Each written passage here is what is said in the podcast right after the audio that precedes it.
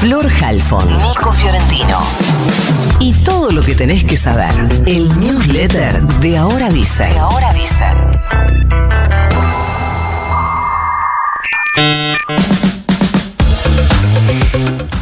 Lanzó un protocolo para el orden público, así lo llamó, pero en todos los títulos aparece como protocolo antipiquetes, que incluye sanciones para quienes corten calles y financien las protestas.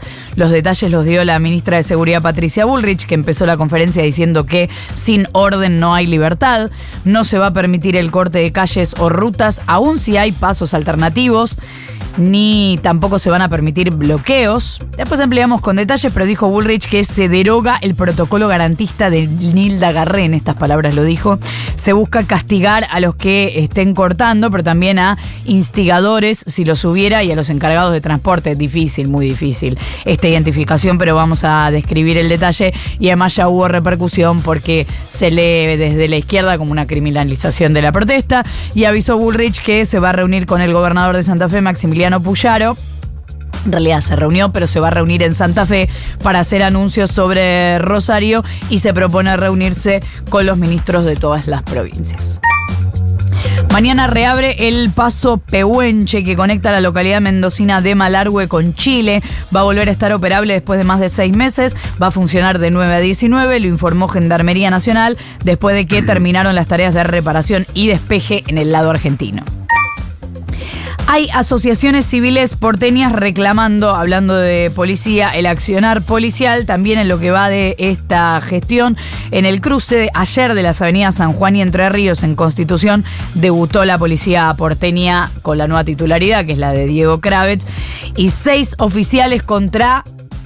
contra... un narco repoderoso.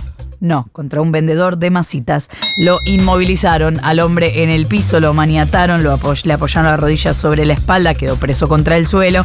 Y como el 10 de agosto pasado, durante un acto de algunas organizaciones, hubo una represión, detención del fotógrafo y militante Facundo Morales, que se descompensó y murió, varias organizaciones ayer difundieron las imágenes del accionar de la policía porteña, que bueno, igual nadie lo va a controlar. Javier Milei está a punto de dar para mí su primer gran paso como presidente. Será incluso antes que con el paquete de leyes o la ley ómnibus que se prepara para el Congreso con un mega decreto en el que reformulará todo el funcionamiento del Estado, del comercio y hasta de la vida de la gente. Esta al menos es la eh, información que surge por ahora extraoficial, la publicación de este decreto que presuntamente sería entre hoy y em, el viernes. En ese decreto estarían desde la derogación de la ley de alquileres a nuevos eh, en la ley de medios, la vieja ley de medios, que no tiene ningún sentido, eh, pasando por eh, probablemente la eh, derogación o suspensión de la ley de fórmula eh, jubilatoria, las eh, derogaciones de las leyes de góndolas y de abastecimiento que ayer se le prometió a la UIA en una reunión que hubo con el gobierno, también se incorporarían toda una serie de modificaciones normativas para facilitar el desguace de las empresas del Estado, así como el despido de trabajadores estatales, por un lado. Eh, incluso se evalúa incorporar en ese decreto la reforma a la ley del contrato de trabajo que permita eh, despidos sin indemnización. Todo esto por ahora extraoficial, veremos qué pasa en las próximas horas. Eh, lo que dicen es que será un decreto que va a representar la mayor reforma del Estado del último siglo, superior incluso a todo lo que pudo haber hecho Carlos Menem. Eh, un cambio de paradigma eh, absoluto. Acá el punto, en esto están trabajando principalmente eh, Rodolfo Barra, que fue el, elegido por ley para ser el procurador del Estado, y Federico Sturzenegger, que si bien no tiene ningún cargo en el gobierno, el ex titular del Banco Central, responsable del megacanje de la Rúa y después responsable de la gestión del Banco Central durante la gestión de Macri. Digo dos datos para decir que tampoco es un abonado al éxito. Eh, Sturzenegger trabaja dentro del gabinete prácticamente como un jefe de todos los ministros eh, sin cargo, así que eh, llamativo.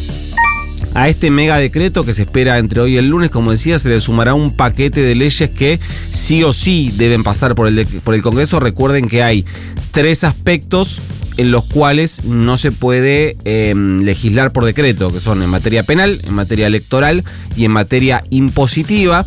Y ahí estarán desde la vuelta del impuesto a las ganancias para asalariados. Se habla de un piso cercano al millón de pesos para empezar a pagar ganancias, pero van a volver a pagar ganancias eh, trabajadores y trabajadoras en relación de dependencia.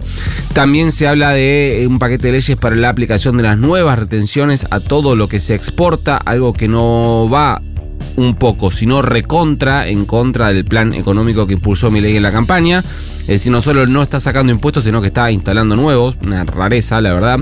Eh, ayer eh, Manuel Adorni, el vocero presidencial, dijo que están eh, haciendo cosas con las que ideológicamente no están de acuerdo. Lo mismo dijo Toto Caputo, el ministro de Economía. Básicamente lo encuadran estas decisiones en una cuestión coyuntural. Así que, de hecho, Caputo dijo que mi ley por ahora no abandonó ni la idea de dolarizar ni la idea de cerrar el Banco Central, pero que se tratan de medidas de coyuntura. El tema es que con esto de las retenciones se pusieron de culo al campo ya en la primera semana.